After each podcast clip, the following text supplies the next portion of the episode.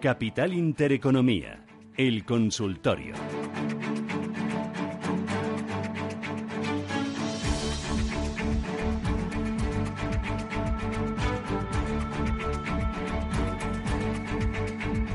Con Nicolás López, director de análisis de MG Valores 91 533 1851 91 533 1851 WhatsApp 609 224 716. Enseguida vamos con las consultas, vamos con las primeras llamadas. Antes, Nicolás, estamos en la semana de la FED. Llevamos mucho tiempo hablando de esto, muchas semanas hablando de esta cita que arranca hoy, que concluye mañana. Se da por hecho que subirá los tipos un 0,25%, pero la clave va a estar no sé si es lo más importante, a tu juicio. Si va a haber este año tres, cuatro subidas, a ver qué dice en el discurso, a ver si nos da alguna pista Powell mañana. Bueno, vamos a ver, es decir, la propia eh, Reserva Federal publica unas expectativas de eh, de, los, de los integrantes de la FED en la que ellos mismos dicen ¿no? lo que creen que, va a suceder. Eh, de momento está previsto eh, o se prevén tres subidas este año y dos el año que viene. Ese sea un poco el, ritmo que está previsto y no creo que vaya a haber sorpresas, ¿no? porque de momento no se ha producido ningún cambio significativo en el escenario, ni en la economía, ni en la evolución de la inflación. En consecuencia, pues yo creo que de momento se va a mantener ese, ese escenario previsto. Bueno, vamos con las eh, consultas. Empezamos oh, a través del WhatsApp. Nos preguntan por bancos. Nicolás nos eh, pregunta opinión del analista sobre Santander y Sabadell. Bueno, los bancos pues están siendo una de las sorpresas negativas eh, últimamente, ¿no? en un escenario en el que supuestamente el mercado temía por la subida de las rentabilidades de los bonos y tal, que era algo positivo para los bancos, pues resulta que al menos en Europa eh, nos estamos encontrando un poco con lo contrario, ¿no? Las rentabilidades de los bonos siguen eh, han vuelto a bajar significativamente. En España eh, incluso pues estamos en mínimos de bastante tiempo, haciendo hoy 1.30 y, 30 y algo, es decir, mínimos de más de un año. Los bancos pues no acaban de, funcionar, ¿no? lo único positivo, bueno, pues están más o menos en zona de soporte, ¿no? Están en los niveles en los que en general han venido aguantando desde hace un año aproximadamente. Eh, alguno ya lo ha perdido esos niveles, como el BVA, entonces eh, eh, digamos que están un poquito delicados a corto plazo. Yo creo que en general, cara a próximos meses, invertir en estos niveles pues sería una opción atractiva, pero en el corto plazo, ya digo, pues todavía cierta debilidad. ¿no? Mm, nos llama Raúl, que dice que no quiere entrar en directo, pero sí que ha dejado a ella su pregunta. Pregunta por día. Dice que las tiene compradas con pérdidas del 20% y le pregunta a Nicolás si mantiene o vende. Eh, bueno, eh, lo de mantener o vender, pues eso es una decisión que tendrá que tomar él, ¿no? Eh, yo, mm, desde luego, no lo veo bien, ¿no? un día ha habido un momento en que parecía que estaba intentando eh, hacer un suelo en esa zona de, de 380. Eh, después de la publicación de los resultados eh, de final de año, la compañía ha intentado transmitir un mensaje optimista para el año 2018, pero no ha funcionado. Y, al perder el 380, realmente ahora queda en una situación técnica pues bastante complicada, ¿no? Está en una clara tendencia bajista y ahí pues es difícil saber dónde va a parar. cortar las pérdidas o no, cuando uno ya lleva mucho ahí acumulado, pues bueno, es una decisión difícil, pero desde luego ahora mismo la tendencia bajista pues sigue, sigue firme, ¿no? Piérdame la pereza, ¿eh? 915331851. De momento seguimos con el WhatsApp. Dice, me gustaría que me recomendara un valor del IBEX para comprar y vender a corto plazo. Eh, hombre, mm, no me encuentro así muy cómodo ¿no? haciendo este tipo de, recomendaciones. Yo creo que una persona eh, que quiere hacer operaciones eh, especulativas de corto plazo tiene que tener la capacidad de hacerlo por sí mismo, ¿no? Eh, y en todo caso, bueno, pues eh, escuchar consejos, pero eh, eso de que mm, uno no vaya por ahí diciendo que le digan una operación, no, no le veo mucho sentido, ¿no? Yo creo que uno tiene que formarse un poquito, ¿no? Para, para hacer ese tipo de, operativa en el mercado, porque si no, pues seguramente mm, pues le, va a, le va a salir mal, ¿no? Porque yo no puedo seguir esa operación, que decir, yo le puedo decir hoy algo, pero a lo mejor mañana habría que hacer algo diferente y, no lo puedo llamar. Para ¿O qué entendemos, por, corto, o por, qué, entendemos por corto plazo? si hablamos de un mes, 15 días... Eh, eh, prefiero no, no contestar así directamente a esta pregunta. Luego hablamos de estrategia, luego hablamos de formación. Íñigo desde Vitoria dice mi consulta sobre Celnex, ¿cómo ven una entrada hoy a medio plazo?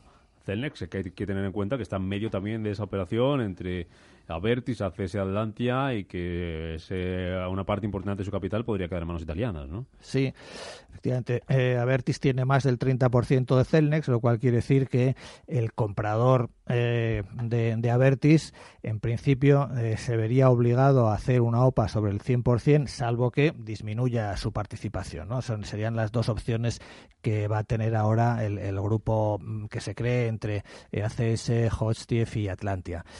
no han dicho todavía mm, qué van a hacer. Estarían abiertas todas las opciones, disminuir la, participación o hacer una OPA. Y Celnex, hombre, ha subido mucho, ¿no? Yo creo que el Celnex de alguna forma en estos últimos meses pues está descontando que alguien mm, se va a quedar con, con la compañía y que va a hacer una OPA sobre el 100% del capital. Eso parece que sería lo que el mercado le está diciendo. Yo creo que de momento mantendría el valor eh, un poco en espera de este desenlace. Vamos con la primera llamada de esta mañana. José María, ¿qué tal? Buenos días. ¿Qué hay? Buenos días. Eh, mire, que, quería preguntarle también por bancos, pero esta vez americanos. Eh, quería que me dijera usted si consigue a un plazo más o menos de dos años, año y medio o incluso tres años, si hay algún banco americano que merezca más la pena invertir que en europeos y cuáles son esos. Muchas gracias. Muchas gracias a usted. Bancos americanos, Nicolás, que sí que se van a beneficiar a la subida de tipo. Los europeos todavía les va a costar un poquito más. Bueno, digamos que ya se están beneficiando desde hace mucho. ¿no? Eh, la, situación de los bancos americanos es, eh, diferente que, en Europa. Sus niveles de rentabilidad ya están más normalizados. En Europa estamos con ROEs eh, todavía en el torno del 7-8%. En Estados Unidos ya están en el 10 o por encima del 10. digamos que se ha, normalizado mucho más su situación bueno, de cuenta resultados y de balance. Eh, bueno, no, conozco así en profundidad la situación de cada banco como para eh, hacerle una recomendación muy precisa. ¿no? Yo, en principio, eh, casi más intuitivamente, no me iría hacia alguno de los, de los grandes bancos de inversión en Estados Unidos, que son los que tienen una gran diversificación, tanto de negocio como internacional. pues JP Morgan quizás es el mayor y sería un poco así el, a priori por el que yo me, me inclinaría. Luis de Madrid, muy buenos días. Hola, buenos días. Vamos a ver, quería preguntarle a don Nicolás, eh, tenía intención de entrar en Gestán y en una eléctrica, ¿cuál le parece el mejor? No tengo prisa por estar un año, dos años, tres años, cinco años, me da, me da lo mismo. ¿Qué le parece a él esto, uno, uno eléctrica y Gestán? A ver qué le parece. Muy bien. Y muchas gracias y buenos días. Buenos días, gracias Luis. Eh, pues parece muy bien, ¿no? Son dos perfiles de compañías eh, muy diferentes. Gestamp, pues una compañía industrial eh, de crecimiento que en principio, pues su riesgo sería un riesgo, digamos, cíclico, un riesgo de que la economía entrase en, recesión en algún momento. Desde luego no lo veo probable así en los próximos dos tres años, ¿no? Que, la economía global pueda entrar otra vez en recesión. consecuencia, yo creo que es un buen, sigue siendo un buen momento, ¿no? Para invertir en, Gestamp. Y las eléctricas, pues ahí lo que nos vamos pues básicamente es a, dividendo, ¿no? Un crecimiento en este caso modesto y a cambio pues una rentabilidad por dividendo muy elevada que en el entorno de tipos de interés que tenemos en España pues para mí me, sigue pareciendo muy atractivo, ¿no? Estos niveles de, precios. Eh, entre eh, las eléctricas españolas yo me quedaría con Iberdrola. Eh, quizás la que puede aportar un poquito más de crecimiento comparado con, con Endesa, por ejemplo, aunque su rentabilidad por dividendo sea un poquito más baja, pero creo que tiene una mayor diversificación y es la que más me gusta. Enseguida vamos con más llamadas. Saludamos a Valentín que le tenemos a otro lado del teléfono. Antes hablábamos antes de la importancia de la formación, Nicolás, con esa consulta que nos hacía un oyente para entrar en un valor del IBEX y vender a corto plazo. Con el sorteo de bolsa en marcha con Nicolás López 91533 1851. Saludo Valentín. ¿Qué tal, Valentín? Buenos días. Buenos días, don Rubén y todo el equipo de Radio Intereconomía. A ver, por, por favor, a ver qué me aconsejaría don Nicolás, experto bien en todos los temas, sobre Telefónica, que estoy pillado ahí sobre 11 euros y, estoy aguantando si sería factible eh, continuar el tema o, pegar un cambio a las eléctricas, a ver qué, qué, qué, ¿Qué me aconseja? Por favor, muchísimas gracias. Perfecto, gracias. Está usted casi ahí, eh, Valentín, con el punto del psicotrading que hablábamos, ¿eh? porque de 11 lo tenemos ahí en 8, a ver si los aguanta hoy. A ver qué le dice Nicolás. Gracias. Gracias. Eh, bueno, yo de momento aguantaría, ¿no? Eh, últimamente, pues al menos el comportamiento de Telefónica está siendo algo mejor que, que el conjunto del mercado también un poco mejor que, las eléctricas, eh, aunque son dos tipos de valores que ahora mismo se mueven más o menos por, eh, por los mismos factores, sobre todo pues por las expectativas ¿no? sobre los tipos de interés y la inflación. yo creo que Telefónica, bueno, mi sensación es que está aquí intentando un giro ¿no? de, de cierta trascendencia, todavía se ha parado ahí en la primera resistencia de 8.20 y está un poquito dubitativo, pero bueno, yo creo que eh, teniendo en cuenta la caída previa que ha tenido, desde 10 euros hasta 7,50 y el hecho de que 7,50 sea un nivel de, soporte muy fuerte, yo creo que eh, deberíamos ver un rebote más sostenido en, próximas semanas o en próximos meses. Eh, por otra parte, lo que es la evolución en sí de, la compañía, aunque no hay crecimiento, aunque sí que sigue siendo ese el gran problema, pero al menos sí que tiene una situación financiera estable, tiene los suficientes beneficios para pagar el dividendo que está pagando y en consecuencia, bueno, yo creo que eso tiene que darle un soporte muy fuerte a, la compañía, ¿no? En estos precios. A la vuelta del boletín informativo vamos a parar un momento, eh, Nicolás, eh, seguimos con nuestras consultas, con nuestros oyentes, WhatsApp 609-224-716, llamadas en el 915331851. Nos vamos a ir a Reino Unido, por si te lo quieres ir preparando, nos escriben desde Burgos, dice si le podemos analizar dos británicas en las que ya está, si seguir con ellas o vender, son Sainsbury y Pearson. A la vuelta me dices algo sobre ellas.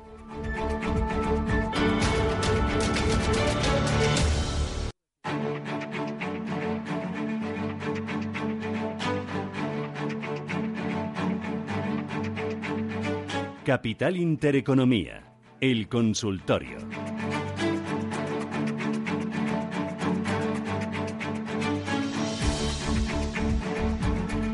Consultorio de Bolsa Marcha con Nicolás López de MG Valores 915331851 y WhatsApp nos escribían Nicolás al 609224716 preguntando por dos británicas. Sainsbury Pearson decía que estaba dentro este oyente, que nos escribía desde Burgos, si seguían ellas o vendía. Lo que no sabemos si gana, pierde o cómo está. Bueno, no, no han ido bien últimamente, es decir, que es posible que que esté perdiendo o bueno o bien que no haya que ni, gane ni pierde. Decir, Sainsbury es una compañía de digamos de supermercados, ¿no? de, alimentación y textil que como todo el sector pues eh, pues está en crisis, ¿no? Eh, lleva mucho tiempo eh, sin levantar cabeza. esto se debe pues por un lado al tema de los bajos precios, a la competencia de internet, bueno en general todas las compañías de supermercados pues están en crisis. Lo único positivo que está en una zona de soporte muy importante en torno a los 200 17 peniques eh, aproximadamente, está cotizando en 233 y bueno, este es un nivel que lleva ya eh, dos años ahí aguantando y mm, puede tener sentido decir eh, aguantar aquí mientras no pierda ese nivel y en todo caso pues aprovechar algún acercamiento a la zona de, los 300, 290 para vender, ¿no? Porque ese es el rango en el que lleva ya casi tres años moviéndose, ¿no? 220 por abajo, 380, 90 por arriba, perdón, 200 280 290 por arriba, pues que intente mejor salir cuando se aproxime a la parte de arriba o si pierde el 220. Eh, Pearson también es una compañía en crisis, las compañías de, medios de comunicación eh, pues están también en fase de transformación desde hace muchos años, afectados por, por todos los cambios eh, de Internet. Eh, y en pero en este caso, bueno, yo creo que a corto plazo pues sí que hay indicios de una cierta mejoría, ¿no? Después de haber caído por debajo de los 600 peniques, lleva ya algunas semanas en un inicio de recuperación y yo de momento lo mantendría, ¿no? Yo creo que en todo caso, si se acerca a los 900, 900 50 peniques, esa sería un poco la, zona de venta. Vamos con un audio de WhatsApp que nos mandan también. Buenos días, soy María de Madrid. Quería preguntar al analista por Airbus que voy ganando como un 5%, pero es que no hace más que bajar. Y por Prosegur, que en este sí que voy perdiendo algo. Estoy porque son buenas empresas pero, y no me importa estar un tiempo, pero como siguen bajando, quería saber qué opina él. Gracias, buenos días. ¿Qué hacemos?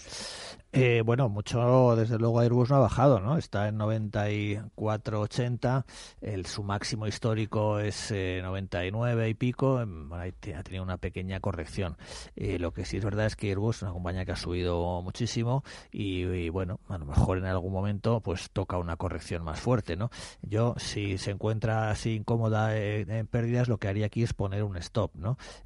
si perdiera Airbus el 93,80, es si un día cerrara por debajo de 93.80, eh, saldría de, esa posición, asumiría ahí esa pequeña pérdida eh, y me quedaría fuera porque mm, Airbus ha subido mucho y bueno, si el mercado está así un poquito como está, pues a lo mejor en algún momento le toca una corrección más importante. Eh, pero Segur de momento mm, no le veo así un riesgo especial.